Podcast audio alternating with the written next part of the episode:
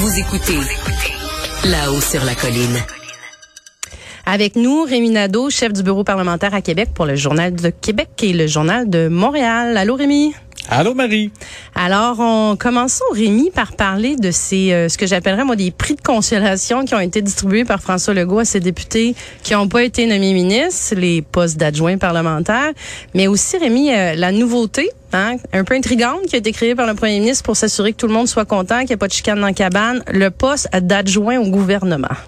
Oui, exactement. C'est, je pense qu'on s'est rendu compte qu'on pouvait pas. Euh, ben, en fait, c'est fixé par la loi. Il peut y avoir seulement 20 euh, députés qui ont une responsabilité d'adjoint euh, parlementaire.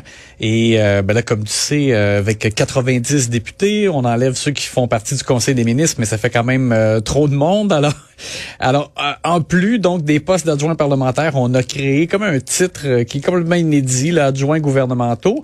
Et c'est sûr qu'avec cette fonction là ne vient pas de prime parce qu'il faut dire que les adjoints parlementaires, eux, reçoivent 20 000 dollars de plus à leur salaire d'environ 100, euh, c'est 101 000 en fait maintenant le salaire de base euh, des députés. Euh, mais au moins on donne un titre. Alors ça permet euh, d'avoir quand même un dossier qui pourra occuper ces personnes-là. Je te dirais Marie qu'on regardait plus particulièrement qu'est-ce qui allait advenir de Yuri Chassin parce que comme tu le sais, il était très déçu de pas avoir été appelé au Conseil des ministres encore une fois parce que oui c'est pas la première fois qu'il est déçu hein Exactement, il l'aurait souhaité dès 2018 et là, euh, bon, c'était, il trouvait ça euh, particulier de devoir encore passer son tour. Euh, il a eu qu'un petit moment de réflexion, là, un petit pas de recul. Il est resté euh, chez lui, il n'était pas euh, présent à la sermentation de ses collègues du Conseil des ministres. Et puis bon, par la suite, par les réseaux sociaux, il a fait savoir qu'il rentrait dans le rang, là, dans le fond, qu'il avait compris quand même qu'il aurait un rôle à jouer, qu'il a décidé de rester au sein de la CAC. Et ce qu'on lui a donné comme rôle, c'est adjoint parlementaire au ministre de la Santé, Christian Dubé. Donc, c'est sûr que j'ai eu, moi, un, très, très court échange avec lui.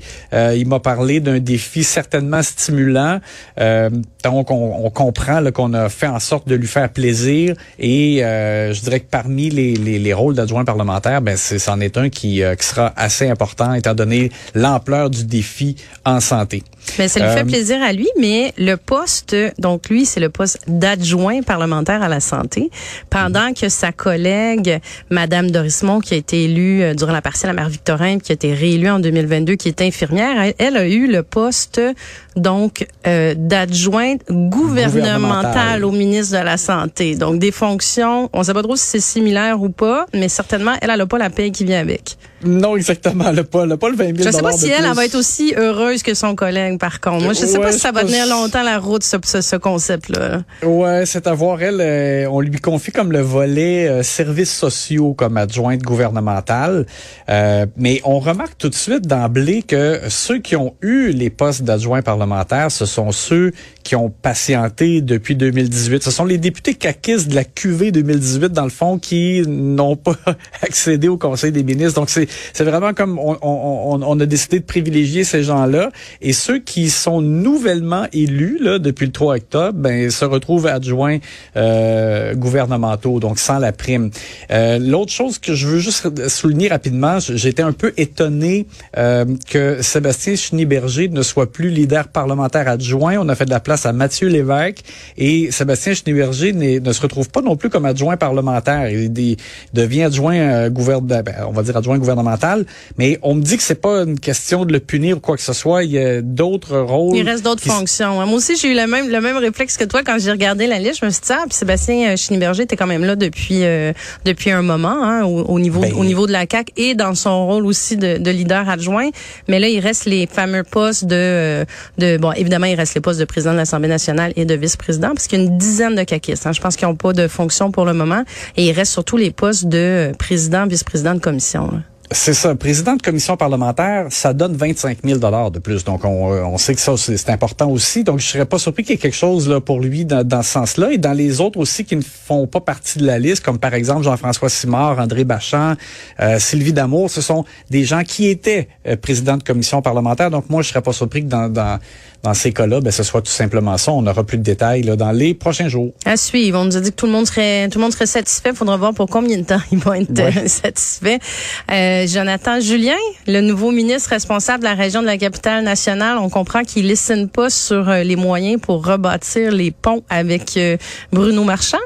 Oh boy, on a eu une entrevue éditoriale avec euh, Monsieur Julien euh, hier. Donc euh, moi, Marc-André Gagnon, Karine Gagnon du Journal de Québec pendant une heure et quart. Il a été très généreux de son temps et on a senti complètement un changement. Écoute, pas besoin d'être un thermomètre là, pour sentir plus de chaleur à l'égard du tramway, notamment par rapport à Geneviève Guilbeault qui était ministre de la capitale nationale. Il y avait eu plusieurs différents avec euh, et les maires Labaume et Marchand là. Donc. Oui, de, notamment le dernier là quand euh, Madame Guilbeault avait remis en question la voie partagée pour le tramway sur René Lévesque, puis ça changeait tout. Bon, on avait souvent l'impression que Madame Guilbeault était tellement pas enthousiaste par rapport au tramway euh, que là, d'entendre Jonathan Julien évoquer lui-même déjà une deuxième phase avec beaucoup de prudence là, quand même en disant bon ce sera peut-être 10 15 ans après euh, la mise en place de la première phase mais, tout de même on, voit le changement de discours. Et pour ce qui est de Bruno Marchand ben, il nous dit d'entrée de jeu Jonathan Julien je vais le rencontrer de façon statutaire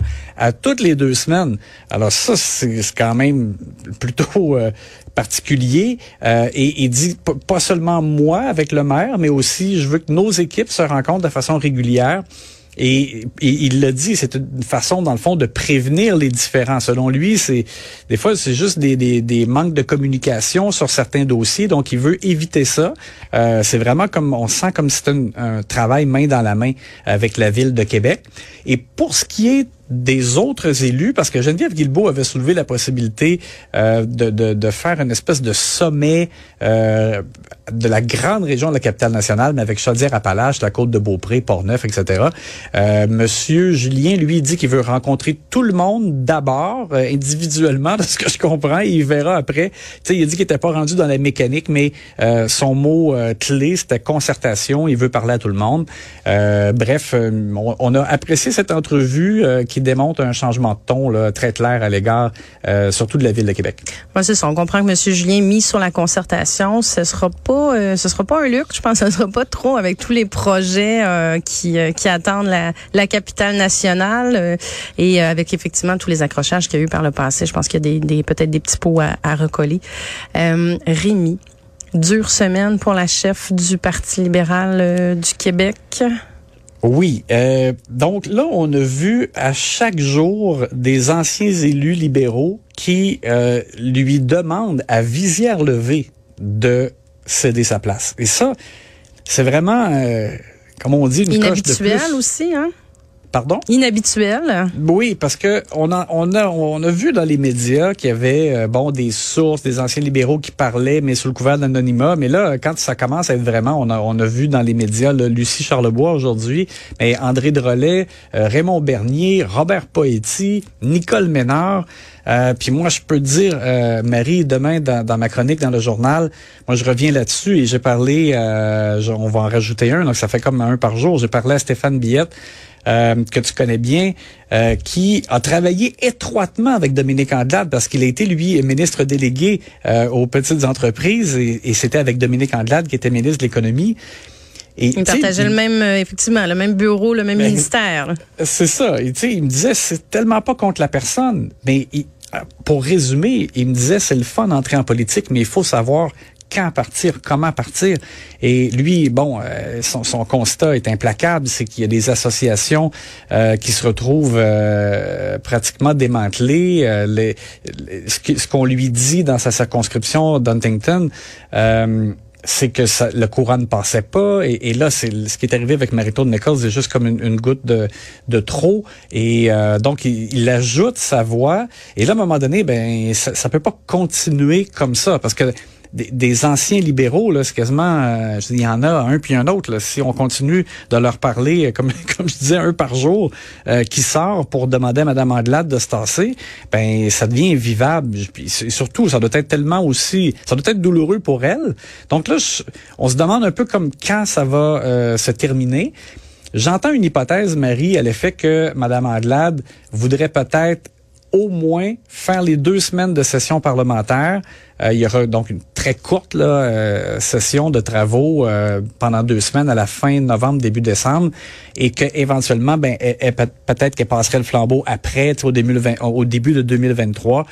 peut-être une façon de ensuite là, de, de dire que là, ben, c'est qu'elle cède pas nécessairement parce que les gens demandent son départ, mais qu'elle ferait son travail là et qu'elle pourrait par la suite euh, choisir de quitter. Mais, mais il en reste du temps avant la rentrée parlementaire. Hein? Il reste encore euh, trois semaines? Est-ce qu'il y a des gestes qui, qui, peuvent calmer le jeu? Je pense est-ce qu'il y a des choses que Mme Anglade devrait faire d'ici là? Parce que, comme tu dis, là, c'est le supplice de la goutte jour après jour après jour. Là. Oui, exactement. Puis, effectivement, tu as raison de dire que euh, il reste pas mal de temps. Là. Quand, quand on voit un coup par jour arriver, euh, arriver au 29 novembre, c'est, loin encore. Et imagine dans quelle position elle se retrouve pour questionner François Legault, euh, qui Très lui... affaibli, euh, là, effectivement. C'est ça. Je, je pense pas que François Legault va s'économiser le plaisir là, de faire de l'ironie euh, avec elle. On sait qu'il est capable de, le faire et de prendre plaisir à le faire euh, auprès des, de ses adversaires. Donc, moi, je pense que c'est extrêmement difficile. J'ai l'impression que hum, ce serait peut-être mieux pour elle de quitter avant, mais euh, comme je l'ai mentionné, j'entends des sources me disent que peut-être que elle voudrait conduire l'équipe qui lui reste et qui est composée de, plusieurs recrues euh, qui ont été élus le 3 octobre dernier. Euh, à, cette mini-session et que peut-être qu'après ça, c'est là qu'elle pourrait passer le flambeau. Mais c'est extrêmement pénible, euh, sûrement pour elle et moi je pense que pour les gens au Parti libéral, euh, plusieurs me disent, écoute, on est on est tellement déçus de voir ce qui se passe avec la marque libérale aussi, ça affecte évidemment tout le parti. Bon, ben ce sera à suivre, Rémi. Hmm. On se on s'en reparle. J'ai l'impression que c'est pas fini toute cette histoire. Non, c'est vraiment c'est un téléroman. Là. Merci beaucoup. Bye, à la semaine prochaine.